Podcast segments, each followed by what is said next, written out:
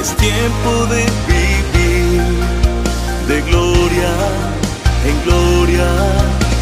El gozo del Señor me sostendrá.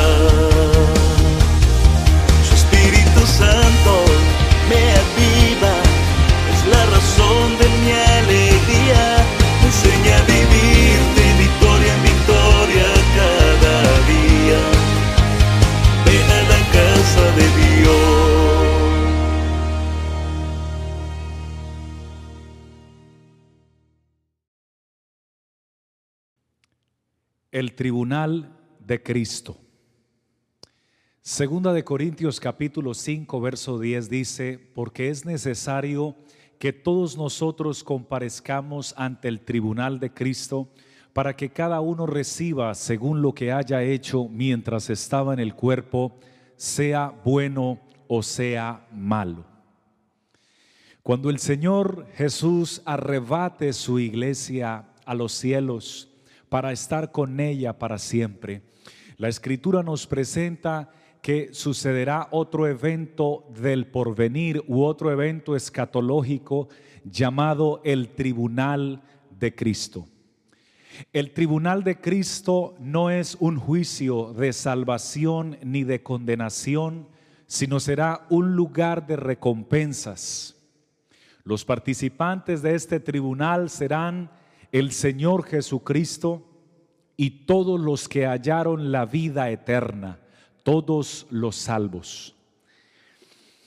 Cuando la palabra del Señor dice para que cada uno reciba según lo que haya hecho mientras estaba en el cuerpo, sea bueno o sea malo, es determinante comprender que el Señor aplica este tiempo para otorgar recompensas en el tribunal de Cristo a partir del momento en que nosotros entregamos nuestra vida al Señor y nos bautizamos en su nombre.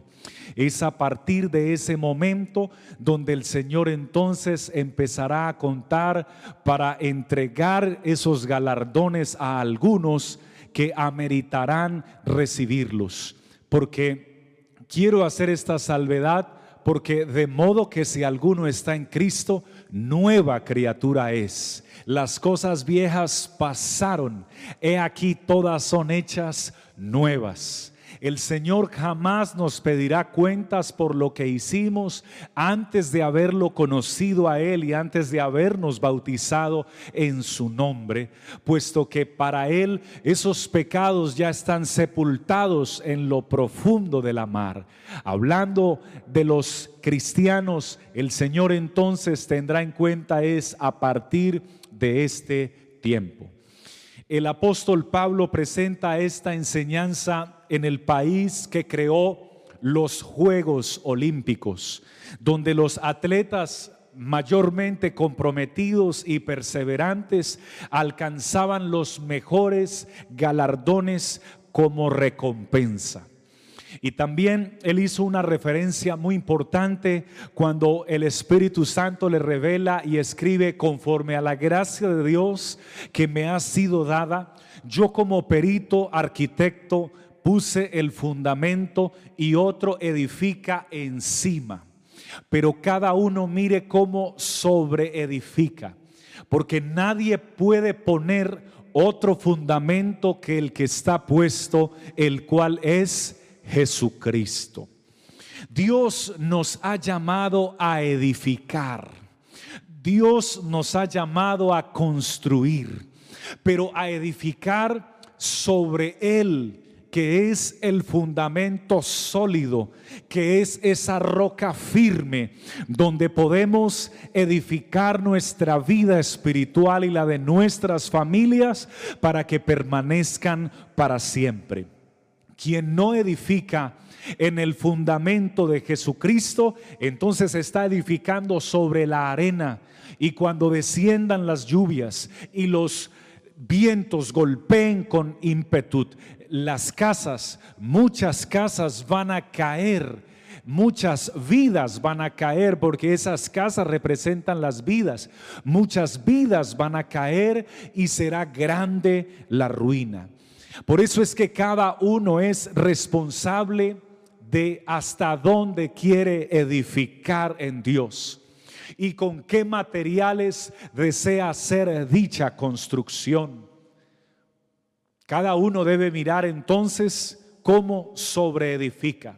Y en este punto la escritura entonces se refiere, el apóstol utiliza metafóricamente seis elementos o seis clases de materiales, los cuales son oro, plata, piedras preciosas, madera, heno y hojarasca. Estos seis tipos de materiales se dividen en dos grupos, los materiales aprobados por Dios y los materiales desaprobados por Dios. Los que son aprobados entonces son el oro, la plata y las piedras preciosas, caracterizados por ser materiales de alto valor, de excelente durabilidad y de gran resistencia. Por el contrario, los otros, la madera, el heno y la hojarasca, son materiales de poco valor, son vulnerables al fuego y no son aptos para construir o edificar una vida espiritual. En el tribunal de Cristo, entonces el Señor galardonará solamente a los que así lo ameriten, a los que a los que dieron esas, esas señales en la tierra para que Él los, los galardone de esta manera. Y el Señor nos galardonará con respecto a cómo administramos nuestra vida cristiana. ¿Cómo fue nuestra mayordomía entonces en la tierra mientras estuvimos en el cuerpo? El Señor tendrá en cuenta cómo administramos nuestro tiempo. Y esta es una enseñanza para todos en este día. Dios, antes de que llegues al tribunal de Cristo, que será una bendición llegar allí porque allí llegarán solo los que hallaron la vida eterna. Pero antes de llegar allí, el Señor te invita a reflexionar en este día cómo estás administrando tu tiempo. ¿Qué tanto tiempo estás dedicando para la búsqueda de Dios? ¿Qué tiempo estás dedicando para la oración? ¿Qué tiempo estás dedicando para sentarte con tu familia, querido Padre que, que me oyes en esta hora, querida Madre? ¿Qué tiempo estás dedicando para sentarte con tus con tu descendencia, con tus hijos? Y compartirles la palabra del Señor y enseñarles cuál fue el Dios de Abraham, el Dios de, de Isaac, el Dios de Jacob y el Dios tuyo y el Dios de esta iglesia. ¿Qué tiempo dedicaste para tu familia, para tu esposa, para tus hijos? Solamente tu vida se te pasó trabajando y trabajando y trabajando y trabajando más o también dedicaste tiempo para las cosas que valen. Qué tan buen hijo fuiste. Qué clase de padre fuiste. Qué clase de esposa fuiste. Qué clase de esposo llegaste a ser. Hoy es un día de reflexión espiritual para todos los que nos hemos dedicado este espacio para escuchar la palabra de Dios. Dependiendo cómo estés administrando tu tiempo, hoy Dios te hace un llamado y te invita a administrar bien tu tiempo. Porque si no administras bien tu tiempo ahora en el tribunal de Cristo, entonces no recibirás galardones, sino dice la escritura que algunos o muchos recibirán pérdida debido a que malgastaron su tiempo en las cosas vanas, en cosas de ocio, en lo que no edificaba. El Señor que estará en ese tribunal es el Señor que está aquí con nosotros hablándonos en este día y con amor de Padre te envía a decir que recuerdes que todo tiene su tiempo y que todo lo que se quiere debajo del cielo tiene su hora. Dios te invita a que administres mejor tu tiempo y a que dediques mayor tiempo a la búsqueda de Dios, a la búsqueda de su presencia, a la búsqueda de su palabra y al amor hacia tu familia. Aleluya. También el Señor se referirá en cuanto a cómo administramos nuestro servicio hacia Él. ¿Cuántas personas tú has alcanzado para Dios? ¿A cuántos les has compartido las buenas nuevas de salvación? ¿Qué tan comprometido fuiste tú para el servicio a Dios? ¿Eras un servidor condicional o eras un servidor incondicional para las cosas de Dios? Decías, aquello cuenta conmigo, Señor, pero para esto otro Mm, ahí si no cuentas, no cuentes conmigo. Eh, ¿Qué, qué clase de servidor de Dios eres? ¿Qué tenía mayor relevancia para tu vida o mayor importancia? ¿Tu Dios o tu deporte? ¿Tu hobby o tu deporte? ¿Tus amigos o tu Dios? Creo que muchos nos vamos a llevar tremendas sorpresas cuando estemos en el cielo, en el tribunal de Cristo. Porque seguramente muchos que pensaban de, muchos que iban a ser, que serán, creemos que serán galardonados por la forma como se desempeñaron y lideraron en algunas congregaciones o en ciudades o iglesias o en el mundo, probablemente no serán galardonados, pero probablemente otros que no fueron muy notables, el Señor los galardonará y los coronará con sus benditas recompensas. Ten muy en cuenta que hablando de la mayordomía y de la administración, el dinero hace parte de nuestra administración. Y el Señor hoy te llama y te invita a considerar cómo estás administrando tus finanzas. ¿Qué tan fiel estás siendo a Dios? Porque el Señor también dijo al César lo que es del César. Hay que darle al Estado y al gobierno lo que les pertenece a ellos con nuestros impuestos. Lo dice la palabra de Dios, pero a Dios lo que es de Dios. ¿Qué tan fiel estás siendo con las cosas de Dios? ¿Qué tan fiel estás siendo con el plan financiero del Señor? Bendito sea Él. ¿Qué tan fiel estás siendo con tu esposa y con tus hijos en las finanzas? Porque de la manera como trates a tu esposa, a tus hijos y a tu familia, e, eso también lo ve Dios, eso también lo oye Dios y eso también lo considera Dios. Dios no solamente evalúa nuestro carácter cuando estamos en, el, en la iglesia, porque creo que en la iglesia todos son muy consagrados, pero Dios no solo evalúa nuestra actitud y comportamiento en la iglesia, sino fuera de ella también, porque no tenemos un Dios solo de templos, tenemos un Dios para la vida y la vida nuestra no es circula dentro del templo, vivimos en, en nuestra casa, habitan ustedes, muchos de ustedes habitan mucho tiempo en un trabajo y se mueven en diferentes lugares, Dios no se queda en el templo, Dios se va contigo y te invita a administrar correctamente tus finanzas, a darle a Dios lo que a Él le corresponde, a sembrar en el reino de Dios. Cuando veas la necesidad, cuando Dios te llame y sientas en tu corazón, pero también a honrar a tu familia, a honrar a tu mamá, hijo,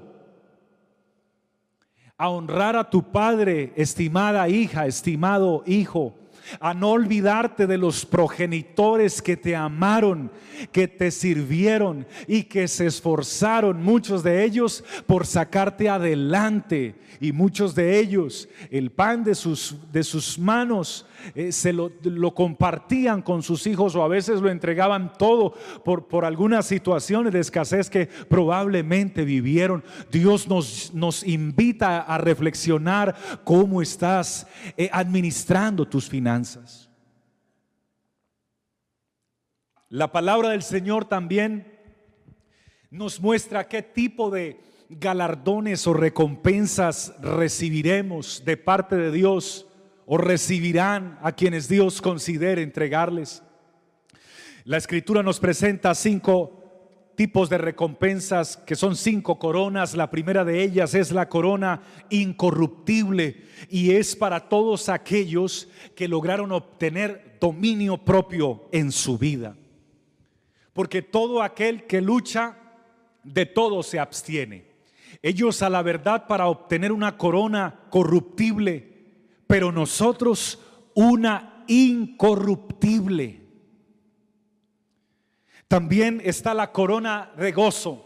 Y esta corona de gozo es para los que alcanzaron personas para Jesucristo el Señor. Porque si hay algo que mueva y agrade el corazón de Dios, es que alguien se detenga en el, en, el recorrido de la vida, se detenga en, en los afanes de la vida para compartirle a otra persona que hay un Dios en los cielos que es bueno y siento en mi corazón repetirlo, que es bueno, que para siempre su misericordia, que, sus, que su mano está extendida todavía para alguien que esté necesitado en cualquier parte del mundo, en cualquier ciudad del mundo, en cualquier población del mundo, sea en la ciudad o sea en el campo, para alguien que esté vivo todavía, así sienta que ya no hay nada que hacer por su vida,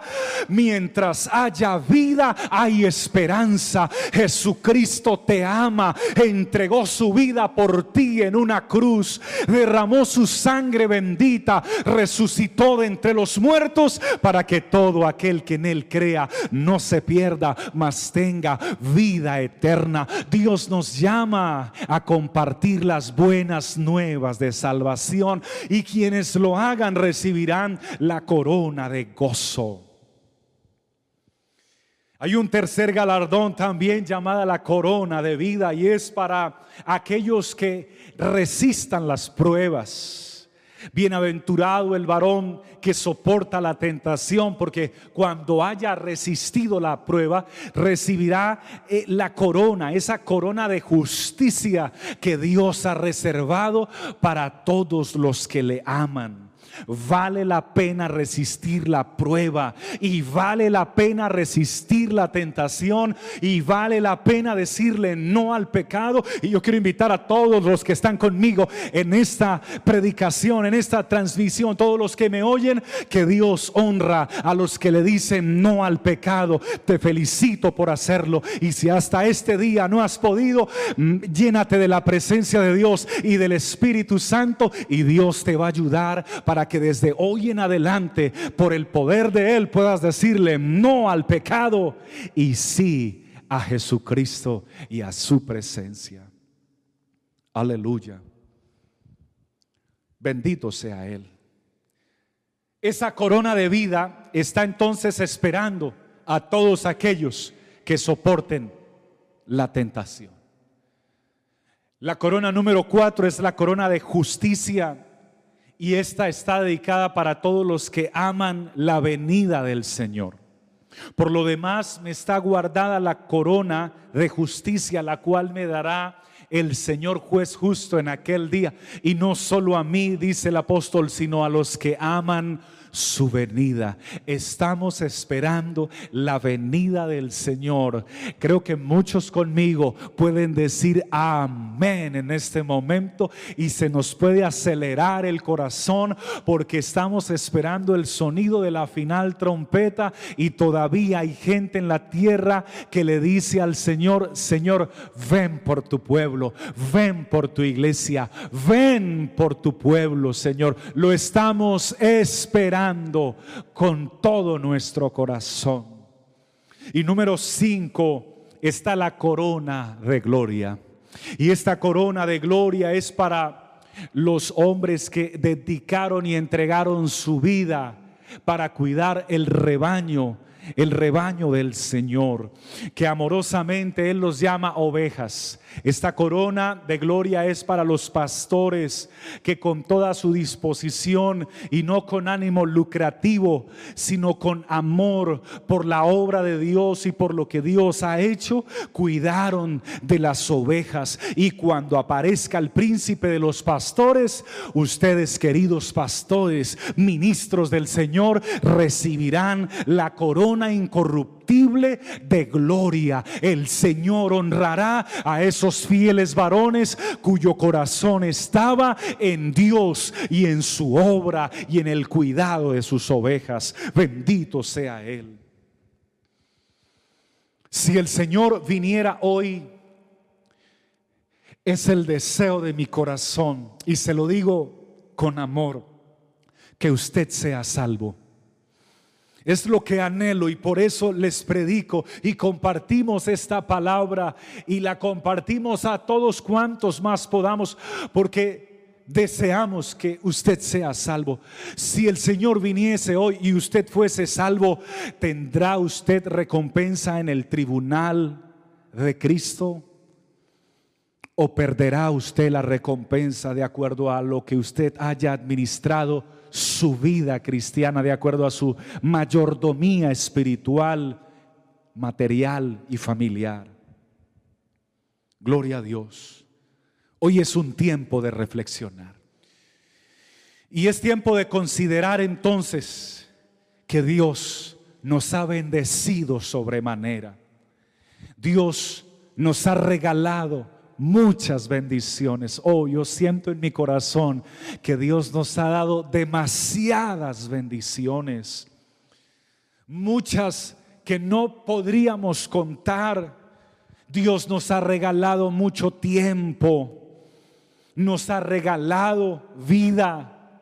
Nos ha regalado finanzas para administrar. Y hoy el Señor te llama hacer un alto en el camino.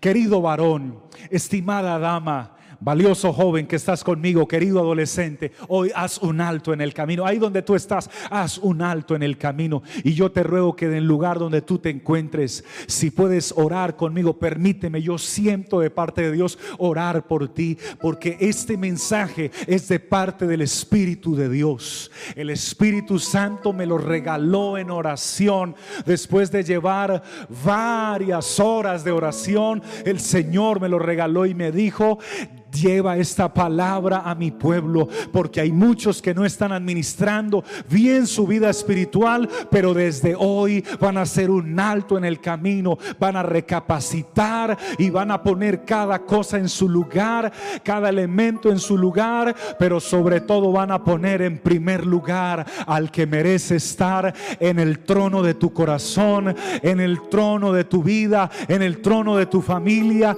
en el trono de la majestad, en las alturas al Señor desde hoy en adelante tomas decisiones para reflexionar y cambiar y mejorar con la ayuda del Señor para que cuando llegue el arrebatamiento de la iglesia y luego el tribunal de Cristo pueda ser galardonado por el verdadero Dios y la vida eterna. Oh, yo te ruego en este momento, si en el lugar donde te encuentras puedes cerrar tus ojos, yo te voy a rogar que los cierres porque siento de parte de Dios hacer una oración muy especial por ti en este momento.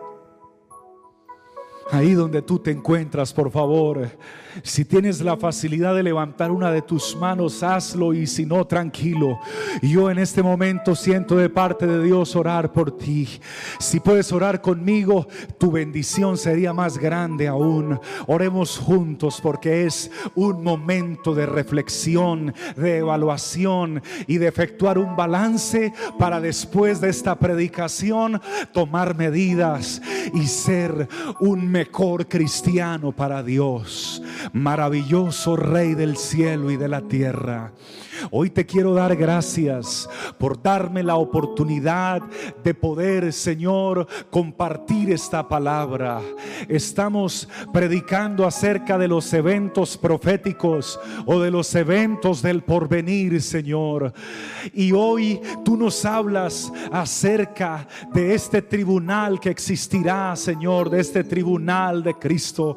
Y, te, y le has hablado a cada uno de los que han podido escuchar, Señor, habiéndome hablado primero a mí e invitándonos, Señor, a detenernos y a reflexionar en la administración de nuestra vida cristiana. Oh Señor Jesucristo, te ruego por aquel joven que en este momento, con un corazón humilde, está inclinando su rostro y está diciendo, Señor, yo no he administrado bien mi tiempo. Te ruego por ese varón adulto que está levantando su mano en este instante y está diciendo, Señor, yo no he administrado bien mi tiempo, Señor. He malgastado mi tiempo en muchas cosas que no han sido de edificación.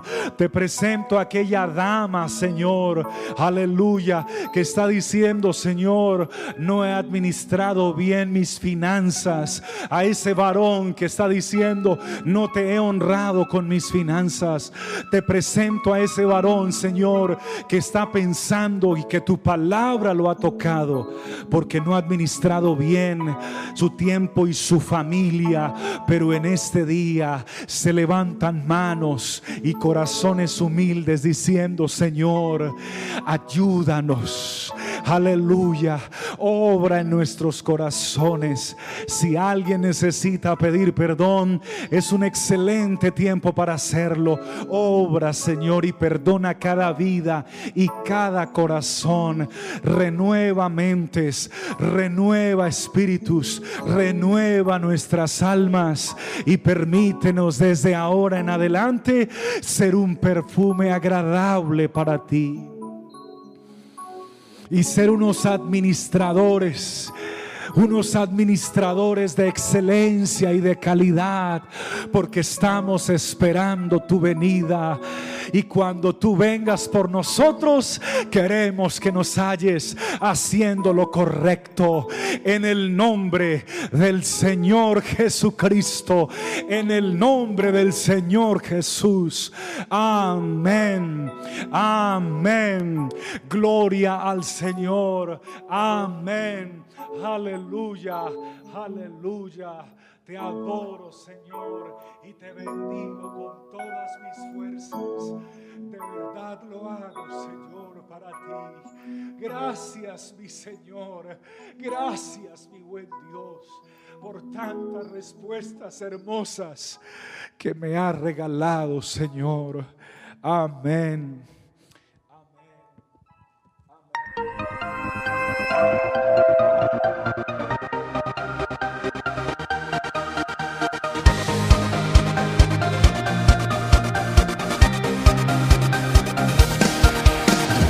tiempo de vivir de gloria en gloria.